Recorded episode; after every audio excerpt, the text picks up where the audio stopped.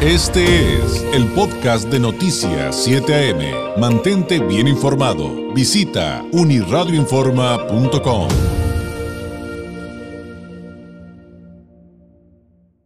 Agradezco enormemente a Erwin Araiza Gauribe, titular de la Comisión Estatal contra Riesgos Sanitarios de Baja California, de la COEPRIS, nos tome la llamada. Erwin, qué gusto saludarte, muy buenos días. Igualmente, David, muchas gracias. Como siempre, ya sabes, aquí a tus órdenes, un gustazo. Gracias, pues en la recta final de este año, pues buscar balances, aunque pues hay un tema que no nos gusta creo que a nadie y, y, a reserva a reserva de que con este frío pues no creo que nadie se quiera meter al agua, pues de todos modos es importante eh, que nos comentes y nos aclares qué es lo que está pasando con la contaminación en las playas de Baja California. Sabemos que lamentablemente volvimos a salir en varias listas de, de las playas del país, pero, pero digo, ya en la especificidad, ¿cómo está el tema eh, con, con las playas, Erwin? Sí, pues digo, de entrada comentarles que nosotros hacemos, de acuerdo a la norma, tres, este, tenemos, obtenemos tres resultados anuales, prevacacionales, y evidentemente uno de ellos es este prevacacional navideño. Y pues sí, en la zona sur de Tijuana no salieron dentro de normatividad eh, la, las playas de Baja Malibú, Playa Blanca y San Antonio del Mar. Eh, lamentablemente, pues por escurrimientos, cuestiones de esta naturaleza, pues obviamente los monitoreos no fueron los más este, adecuados, ¿no? Eso en el caso de Tijuana y qué hay de, del resto de las costas baja californianas, porque pues por ahí había una que preocupaba mucho que corresponde al, si no me equivoco, al municipio de Ensenada. Sí, comentarte que en Ensenada eh, hay obras en proceso de la Comisión del Agua, donde evidentemente cuando se realizan eh, este tipo de proyectos, pues obviamente no se puede atender el agua de, de nuestros hogares residuales que llegan a las plantas tratadoras y se vierten pues literalmente eh, directamente a la, a, a la, costa, ¿no? Entonces en este contexto obviamente la, la CESP, la CESPE, ¿no? Pues allá, allá se llama la CESPE, nos, nos informó en su oportunidad que iba a realizar este proyecto, que obviamente iba a tener que dejar de funcionar correctamente la planta tratadora. Y pues bueno, este, lamentablemente el área del Sausal, Playa Hermosa, pues también están al día de hoy pues fuera de normatividad, no están aptas para ser utilizadas de manera de esparcimiento y pues de igual manera la recomendación a la población es que no se vaya a introducir a, a estas áreas, ¿no? Claro, y justamente eso iba, pero a preguntarte las recomendaciones, pero ahí están. Y pues seguir atento, ¿no? Digo, este, hay que estar atento a las autoridades, a, pues a medios confiables, a, pues a las redes, incluso de la COEPRIS, ¿no, Erwin? Eh, porque lamentablemente también en estos temas, de repente, como en muchos otros asuntos, uh, hay mucha fake news, hay mucha desinformación, pero por lo pronto ahí está de manera certera lo que está pasando con las playas de nuestra región. El otro gran tema, estamos platicando esta mañana con el titular de la COEPRIS, aquí en Baja California, el otro gran tema eh, de este año, sin, creo que sin duda, Erwin, bueno, entre otros, entre otros, fue el, el del tema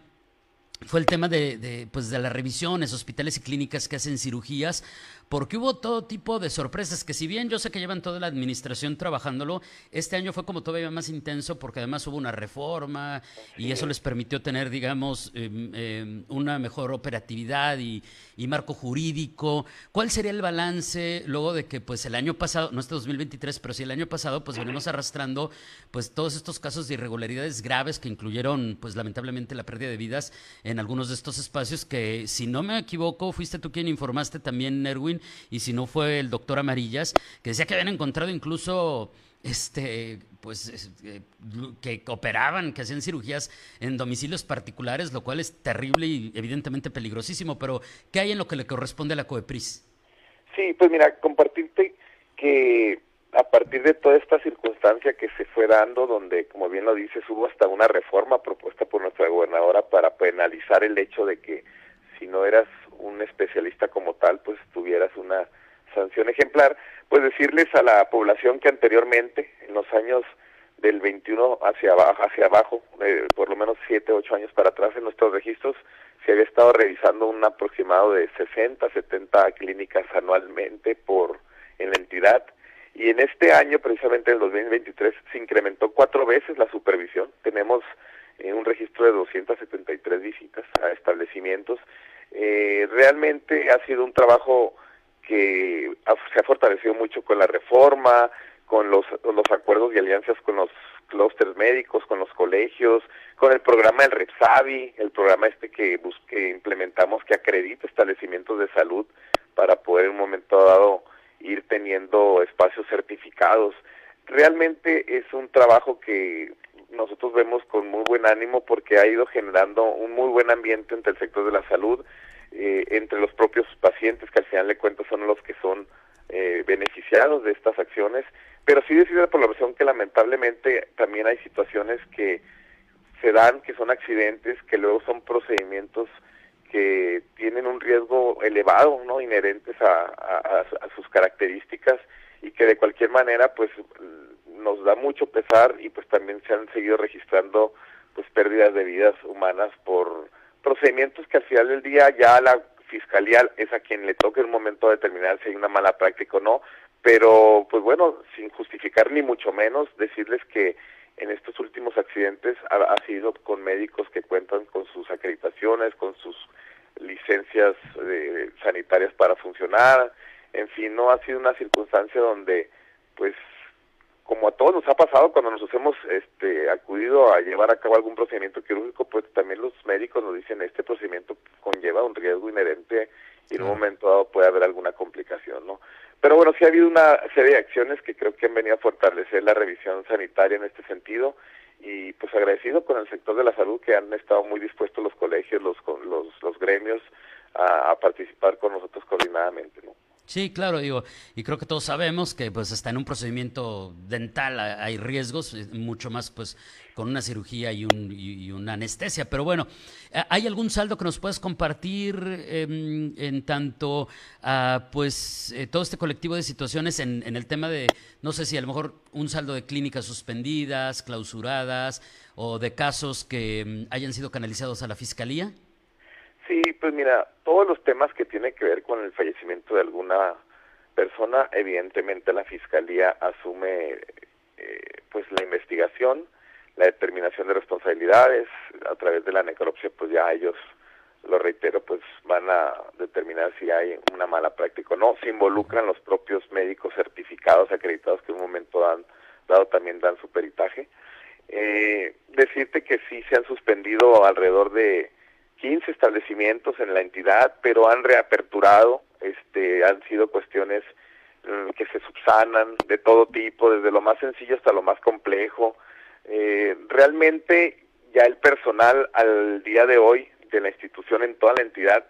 conoce, eh, te pudiera decir, en un 95-96% el funcionamiento de los establecimientos de esta naturaleza. O sea, ya hay una visita que se realizó de manera amigable o de manera de supervisión tradicional, porque como te comentaba también en el programa del Repsavi, también se visitaron alrededor de 300 establecimientos prestadores de servicios de salud,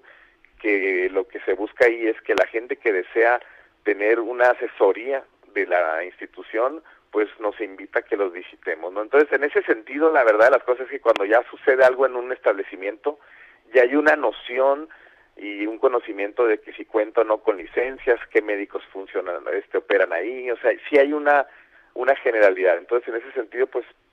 tenemos esa tranquilidad de que ya estamos este, con conocimiento de causas de que de cómo está funcionando los servicios de salud, pero evidentemente todavía sigue, sigue habiendo debilidades y oportunidades, ¿no? El hecho de que vengan, por ejemplo, médicos que luego se les denomina golondrinos a, a operar, a llevar a cabo procedimientos y que luego se van y se desatienden del paciente, pues esas son cuestiones que se pueden ir fortaleciendo. Yo creo que tiene que ver mucho aquí el tema con generar proyectos de reformas de ley. Hay entidades que, por ejemplo, para que tú puedas este, brindar tus servicios, pues tienes que tener una residencia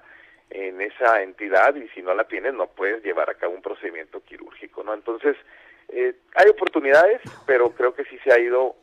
eh, fortaleciendo mucho la vigilancia sanitaria. Oye, ¿y cuántos casos durante el año se canalizaron a, digo, ya entendemos que la fiscalía es la que tiene que resolver, pero cuántos casos habrían canalizado en el año? Sí, mira, traigo un balance, por ejemplo, de 16 denuncias de hechos que hemos presentado nosotros por la reforma que se nos logró aprobar por parte del Congreso presentada por nuestra gobernadora y aparte de ello, pues de mal no recuerdo que son tres fallecimientos que se dieron, que ahí fue directamente ya la intervención de la fiscalía, cuando obviamente va, acude, eh, recoge el, cuerpo del paciente, en fin, entonces eh, pudiéramos hablar que hay 20 procesos en el en la fiscalía que se están pues deslindando responsabilidades en, en investigación,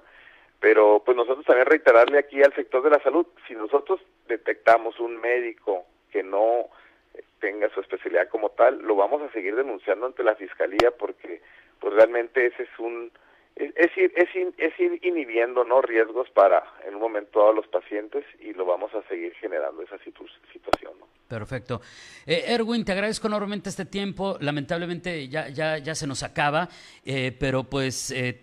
te, voy a pedir si nos, pues ya comenzando el año, digo, porque la próxima semana va a estar complicado por, por la agenda que ya traemos, pero si ya comenzando el 2024, los primeros días de enero, volvemos a platicar, eh, ahora para que pues nos platiques el balance de todos los operativos que realizan también, por ejemplo, eh, en farmacias, todo lo que ha pasado también con el tema de los restaurantes, porque digo, todavía evidentemente hay un colectivo de situaciones que ustedes tienen a su cargo en la COEPRIS que, que vale la pena, que vale la pena platicar eh, los avances que hay, también por supuesto, también por supuesto los retos, más otros que se me quedan ahí sobre la mesa, este que porque hay, hay personas que nos están preguntando, por ejemplo, de hasta del CBD, que ya lo hemos platicado de la otra vez, que si hubo algún cambio, pero tendremos oportunidad de platicarlo en su momento. Erwin, muchísimas gracias. Este, algo que agregar nada más antes que de, despedirnos, algo de manera de conclusión. Muchísimas gracias a ti siempre por, por el espacio, por tus atenciones. Espero verte en el estudio. Nos encanta ahí estar contigo. Ojalá y entrando el año, como dices tú, podamos estar ahí platicando de algunos pendientes temas de ahí de la institución y que pasen bonitas fiestas. Muchas gracias. Igualmente, felices fiestas. Buen día, buen fin de semana. Día. Hasta pronto, David. Gracias. Es Erwin Areiza Gauribe, el titular de la Comisión Estatal contra Riesgos Sanitarios de Baja California. Este fue el podcast de Noticias 7am. Mantente bien informado. Visita unirradioinforma.com.